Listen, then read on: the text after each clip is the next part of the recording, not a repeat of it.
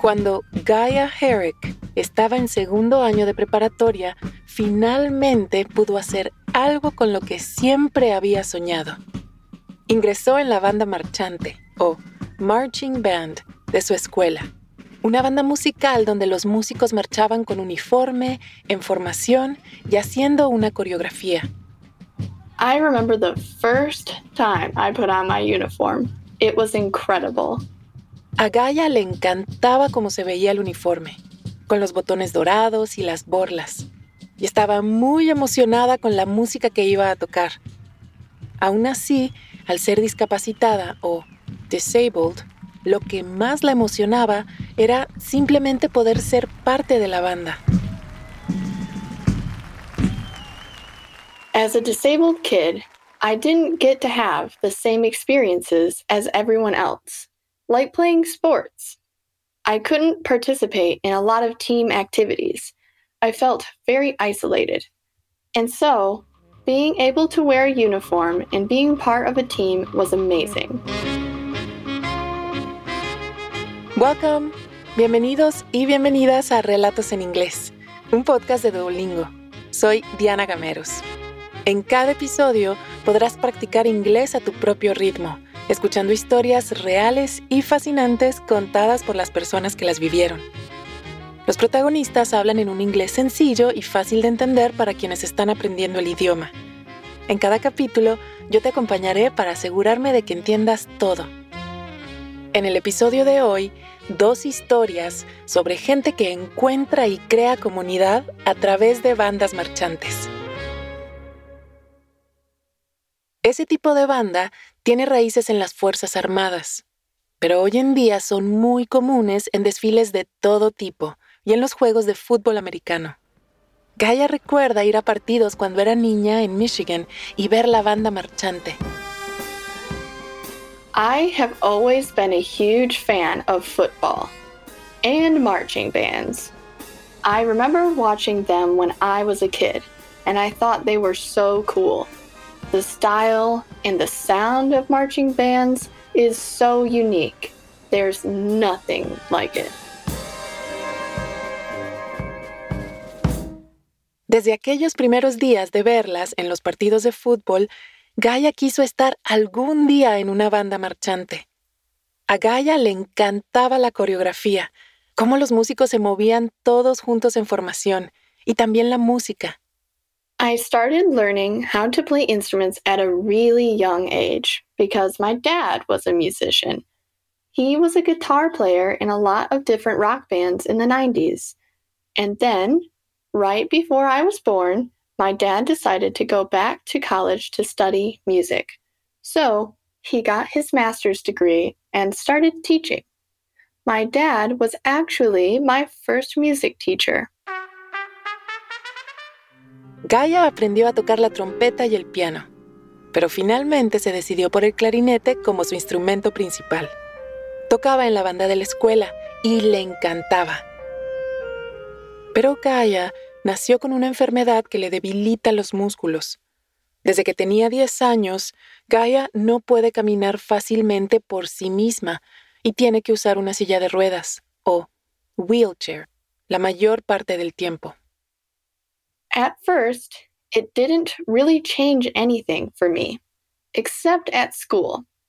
Everyone wanted to push me around in my wheelchair, which was nice, but also a little annoying. You can't trust 11 year old kids to push a wheelchair because they crash into things. I also didn't really like to use my wheelchair, so I tried to walk as much as possible. Casi al mismo tiempo que Gaia comenzó a usar su silla de ruedas, su escuela cerró. Gaia y sus compañeros de clase fueron reubicados en otra preparatoria local. Ella y sus padres fueron a verse con el nuevo director para hablar sobre las clases y sobre cómo se desplazaría en la escuela. Things did not go like we expected. My parents and I thought the principal was going to help us make a plan for me to use my wheelchair at school.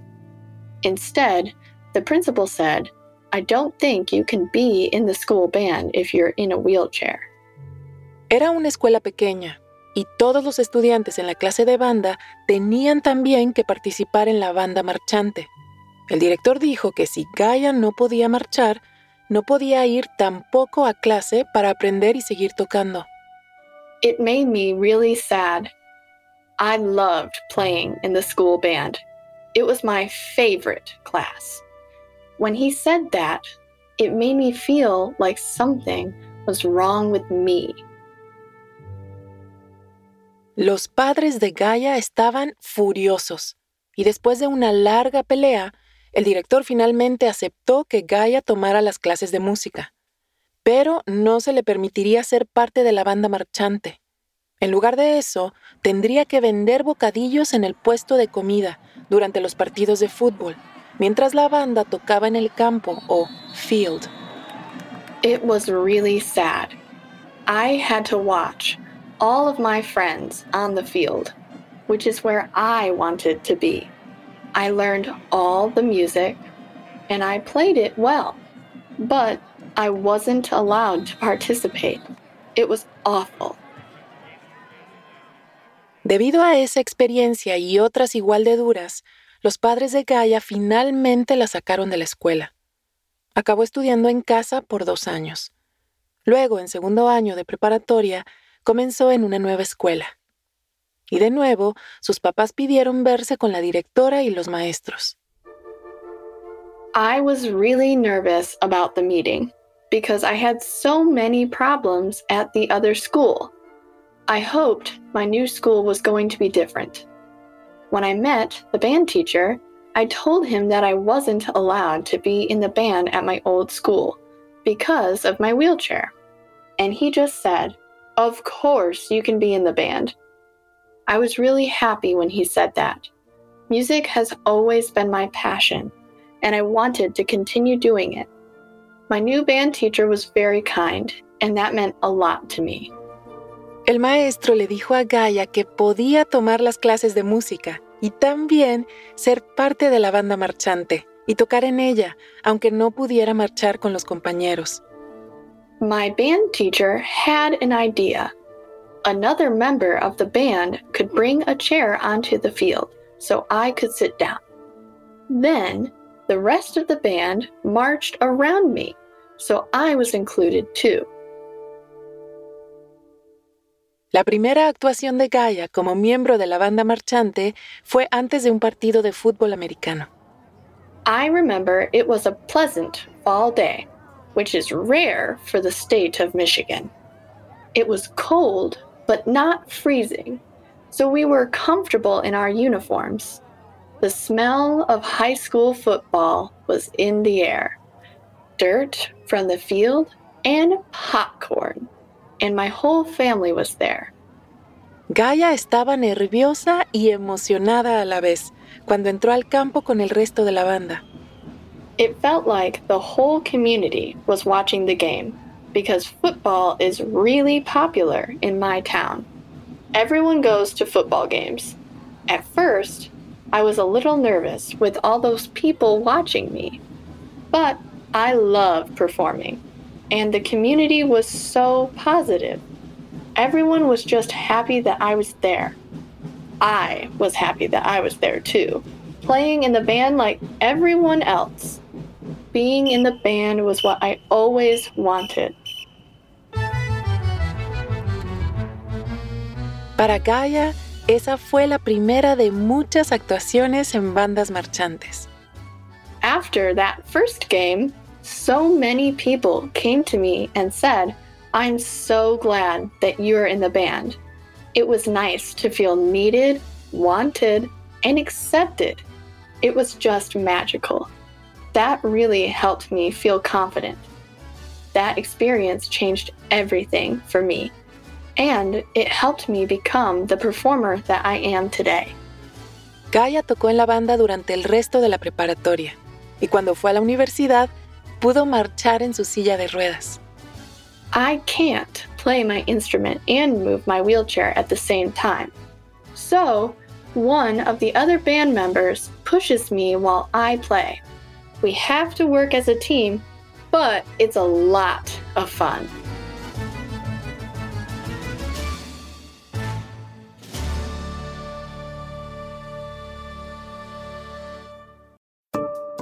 Antes de seguir con la historia, ¿te has preguntado alguna vez cuál es tu nivel real de inglés? Friend. Home. Bring in. Cheer up. El Duolingo English Test es una forma cómoda, rápida y barata de saberlo. El examen lo puedes hacer online cuando te venga mejor desde tu casa, sin tener que desplazarte a ningún sitio. Y lo mejor, ya lo aceptan miles de universidades de todo el mundo. Si quieres tomarlo y saber cuál es tu puntuación, puedes practicar de forma totalmente gratuita a través del enlace go.duolingo.com barra relatos. Otra vez, go.duolingo.com barra relatos. Ahora volvamos a nuestro episodio de hoy.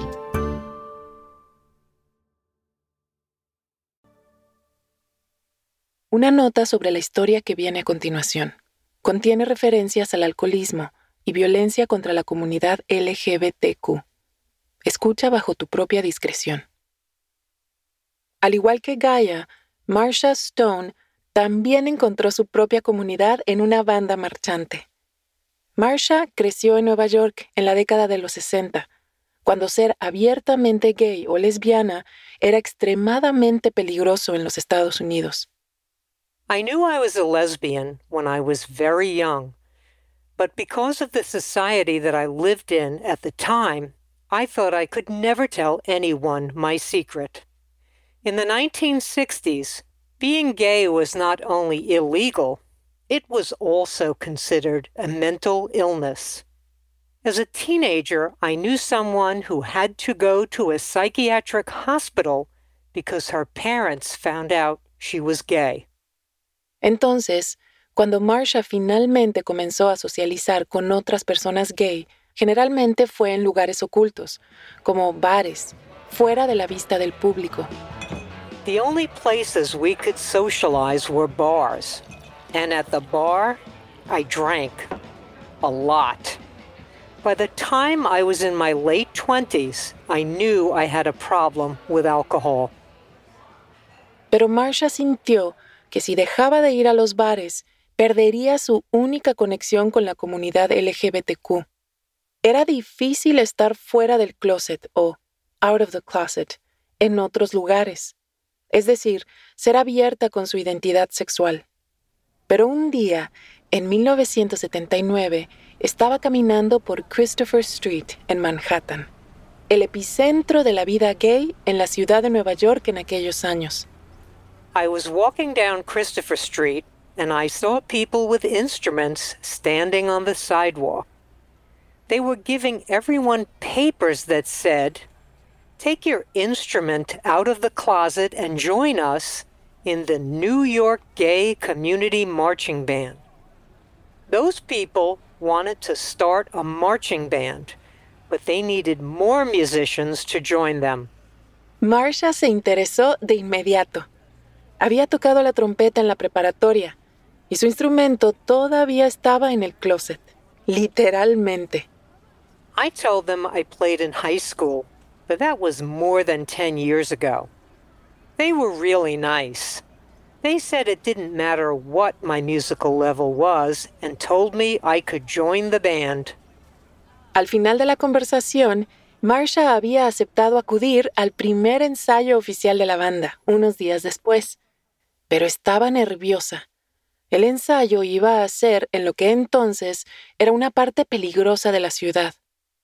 It was in a bad part of the city because at that time no one wanted to rent to gay people. So that was the only place they could find. I was in my early 30s, so I wasn't a kid, but I felt like a kid that first night. I was so nervous about going to the first practice. So my good friend Danny and his boyfriend drove me there.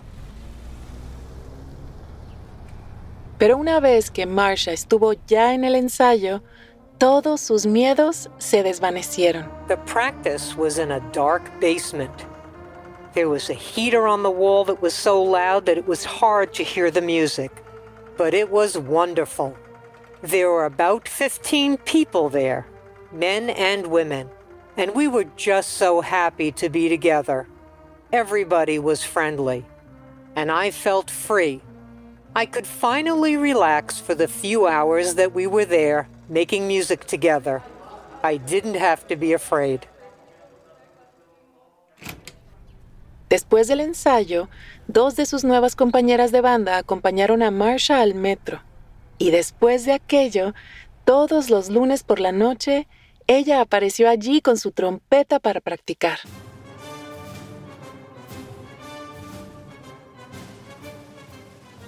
It was the first time I played my trumpet in more than 10 years, but I wasn't nervous at all.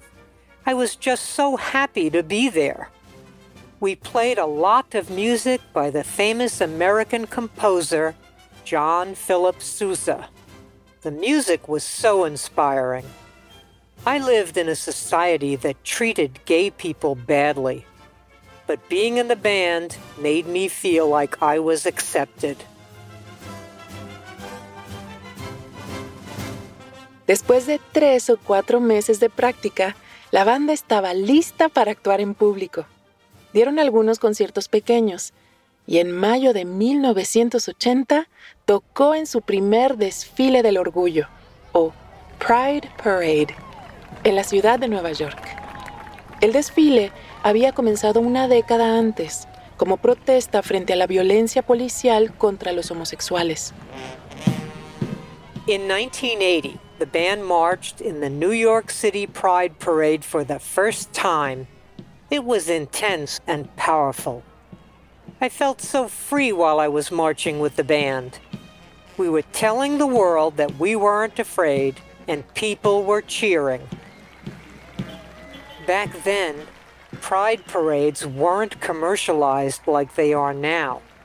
People were so excited and they traveled very far to be there because for that one day they could be out of the closet, and that was very important.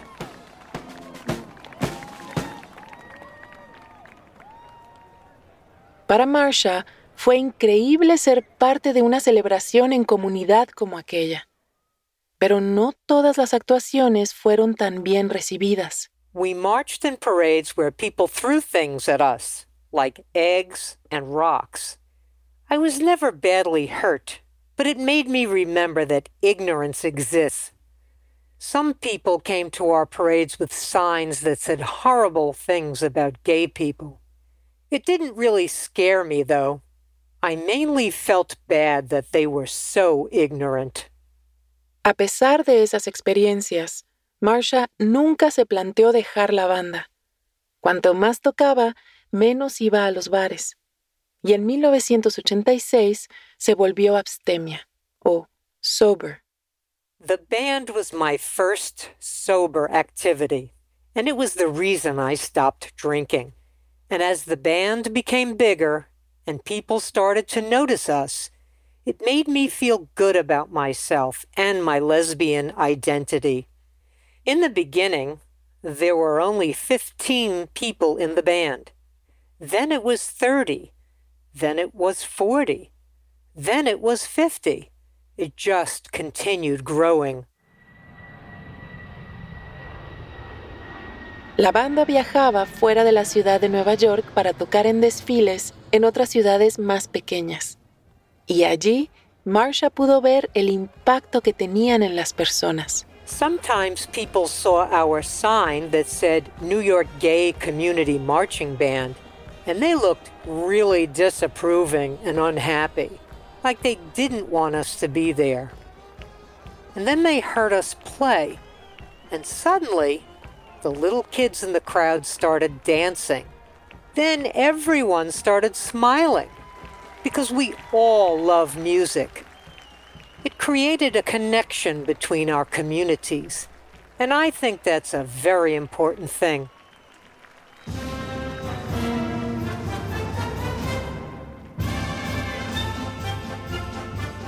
Marsha Stone sigue tocando música. Hoy en día, la banda de la comunidad gay de Nueva York, cuyo nombre oficial ahora es Lesbian and Gay Big Apple Corps, tiene más de 250 miembros y ha tocado en lugares famosos como el Carnegie Hall y en dos ceremonias de toma de poder del presidente. Nuestra primera narradora, Gaia Herrick, Es estudiante de último año en la Universidad Central de Michigan, donde toca el saxofón en la banda marchante. Este episodio fue producido por el equipo de Adón Miria. Gracias por haber escuchado Relatos en Inglés. Este es nuestro último episodio de esta temporada, pero volveremos pronto con más historias. En la próxima temporada viajaremos a la ciudad que nunca duerme, Nueva York. Y queremos saber, si tuvieras la oportunidad de viajar a Nueva York, ¿qué sería lo primero que quisieras ver o hacer? Puedes enviarnos un correo electrónico a podcast.duolingo.com o un mensaje de audio por WhatsApp al más 1 703 953 9369. Duolingo es la aplicación de idiomas número uno en el mundo. Descarga la aplicación hoy mismo y si quieres más información ve a es.duolingo.com. Relatos en inglés es una producción de Duolingo y Adonde Miria. El diseño sonoro, musicalización y mezcla estuvieron a cargo de Samia Buzid, Mauricio Mendoza y Daniel Murcia. Masterización a cargo de David De Luca. Nuestra asistente de producción es Caro Rolando. La editora es Stephanie Joyce. Nuestro gerente de producción es Román Frontini. El gerente editorial es David Alandete. Y la directora ejecutiva es Martina Castro. Puedes seguirnos en Spotify, Apple o tu plataforma preferida. Yo soy Diana Gameros. Thank you for listening.